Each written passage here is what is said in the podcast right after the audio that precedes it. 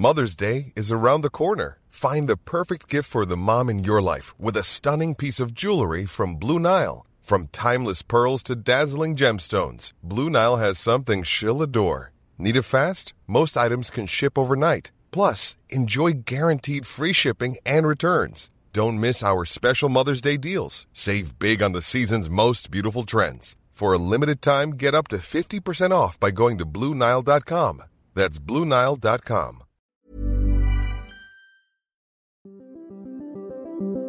Qu'est-ce que j'ai dit à, à Elon Musk? Vous voulez venir en Europe? On va avoir des règles et les voilà. Il faut que nous ayons un cloud souverain. La tactique TikTok, opacité, addiction et ombre chinoise. Est-ce qu'on est en train de vivre une révolution? Moi, ce que je dis, c'est que la révolution a déjà eu. L'IA est déjà là, elle est déjà omniprésente absolument partout, et le monde ne s'est pas effondré. Signaux faibles, le podcast de siècle digital qui décode l'actualité du numérique.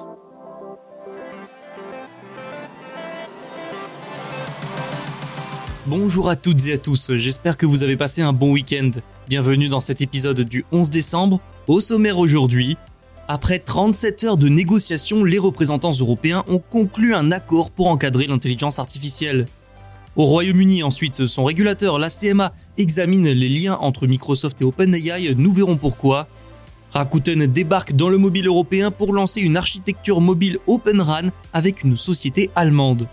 Nous terminerons par la levée de fonds de SumUp de 285 millions d'euros dans un contexte toujours plus difficile pour les fintechs. Et sans plus tarder, commençons avec la première actualité. Bonne écoute.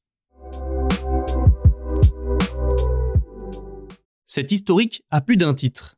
Le vendredi 8 décembre, les négociateurs du Parlement européen, du Conseil et de la Commission se sont enfin entendus sur un accord pour réglementer l'intelligence artificielle. Ce texte, vous le savez, vous le connaissez déjà un petit peu, c'est le AI Act. Il était extrêmement attendu et il est considéré comme le premier cadre d'ampleur sur l'IA. Les négociations ont duré 37 heures. Tout l'enjeu était d'encadrer l'IA suffisamment sans pour autant nuire à l'innovation et brider les entreprises de ce secteur. Pour que ça dure autant, vous vous doutez bien que les débats étaient enflammés et techniques. Certains points étaient particulièrement sensibles, c'est le cas de la question de la reconnaissance faciale, ainsi, l'usage de cette technologie sera strictement limité dans les espaces publics, à quelques exceptions près comme pour les forces de l'ordre lors de lutte contre le terrorisme. Mais tout système de notation citoyenne ou de surveillance de masse est interdit. Si les débats étaient durs, c'est aussi à cause de la position de certains pays, dont la France et l'Allemagne. Ces deux nations voulaient surtout sauvegarder les intérêts de leurs champions locaux et donc pencher plutôt pour un encadrement souple. Ils ont ainsi défendu le principe d'une réglementation des systèmes d'intelligence artificielle selon leurs risques plutôt que de directement cibler les modèles de fondation. L'Hexagone, comme d'autres acteurs du secteur, semble d'ailleurs mitigé sur cette version finale. Jean-Noël Barrot, ministre délégué chargé de la transition numérique et des télécommunications, a indiqué que, je le cite, nous allons analyser attentivement le compromis trouvé aujourd'hui et nous assurer dans les prochaines semaines que le texte préserve la capacité de l'Europe à développer ses propres technologies d'intelligence artificielle et préserve son autonomie stratégique. Cecilia Bonfeld-Dahl, directrice générale du groupe de lobbying Digital Europe, a pour sa part déclaré Nous avons trouvé un accord, mais à quel prix? Nous étions tout à fait favorables à une approche fondée sur les risques et basée sur les utilisations de l'IA et non sur la technologie elle-même, mais la tentative de dernière minute de réglementer les modèles de fondation a bouleversé cette approche. Une chose est sûre, les critiques ne manqueront pas de se multiplier dans les semaines à venir, peut-être même venant de certains pays extérieurs à l'Union européenne comme les États-Unis. Précision de taille, le Parlement et le Conseil européen doivent encore approuver l'accord, accord qui pourrait entrer en vigueur dès 2025. En cas de non-respect, les entreprises contrevenantes pourront se voir infliger des amendes pouvant atteindre 35 millions d'euros ou 7% de leur chiffre d'affaires mondial. L'autorité de la concurrence et des marchés britanniques, la CMA, a publié un communiqué le 8 décembre. Elle y demande les avis des acteurs intéressés sur la relation entre OpenAI, créateur de ChatGPT, et Microsoft. En d'autres termes, l'antitrust britannique lance un examen minutieux sur la relation entre les deux sociétés car elle soupçonne une situation de fusion pertinente. Ce statut de situation de fusion pertinente permet d'englober sous le terme de fusion des collaborations d'entreprises sans rachat effectif mais avec un impact important sur un marché. Un statut qui pourrait convenir à OpenAI et Microsoft, c'est en tout cas l'avis de la CMA. Rappelons un peu la situation. Microsoft est le premier partenaire d'OpenAI. Le géant américain a investi 13 milliards de dollars dans la startup et bénéficie de ses IA dans ses services comme Bing. En retour, OpenAI a accès au cloud d'Azure pour créer et faire fonctionner ses IA. Une situation qui ne fait d'ailleurs que se renforcer, prenons les récents événements autour du renvoi du PDG Sam Altman et de son retour. Satya Nadella, dirigeant de Microsoft, a immédiatement recruté Sam Altman et proposé d'intégrer ses anciennes équipes. Ensuite, vous le savez, ce dernier est revenu à la tête d'OpenAI et le conseil d'administration a changé. Microsoft y a obtenu un siège. Et selon le Financial Times, la Federal Trade Commission aux États-Unis s'intéresse également de près à ce dossier. Vu la proximité entre les deux sociétés, tout ça n'est pas étonnant et ce genre de procédure devrait même se multiplier. Sur X, Brad Smith, président de Microsoft, s'est défendu de tout contrôle d'OpenAI. Il a tenu à rappeler que le siège obtenu était sans droit de vote, un siège d'observateur.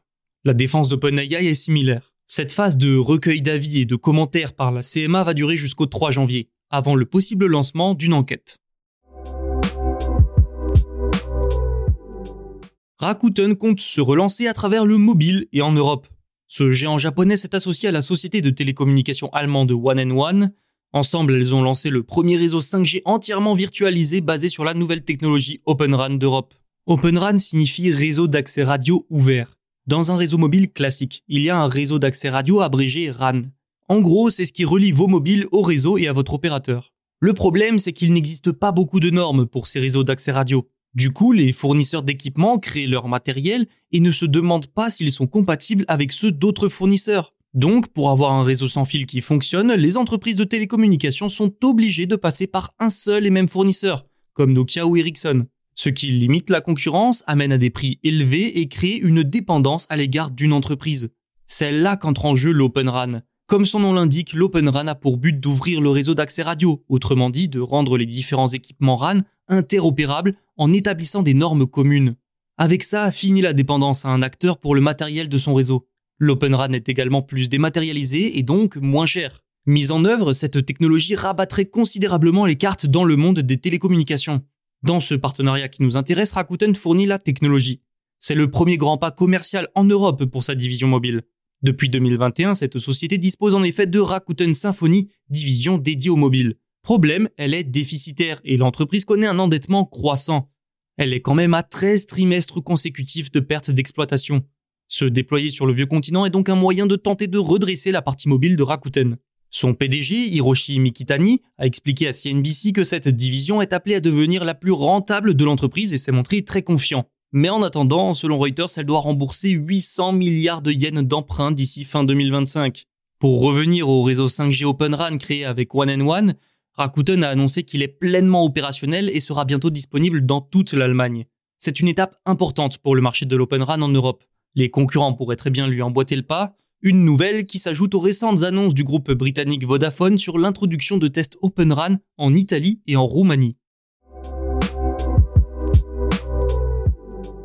Le monde des fintech est en pleine tempête. Une tempête réglementaire avec une surveillance de la part des autorités qui augmente, une tempête économique aussi avec un ralentissement du secteur.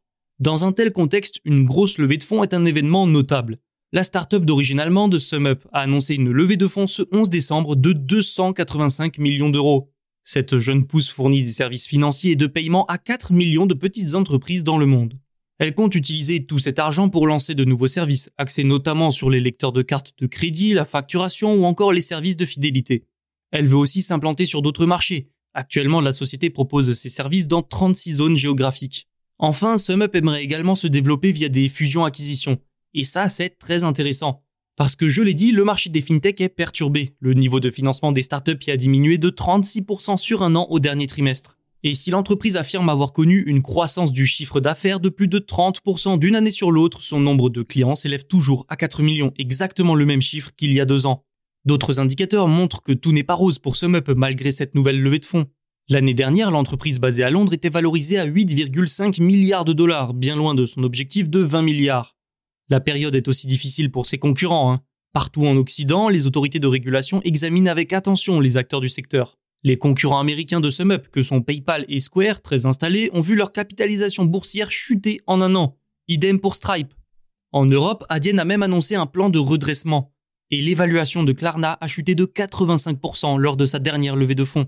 En 2023, SumUp a pour sa part 11 ans et mise sur sa longévité pour rassurer les investisseurs et les clients.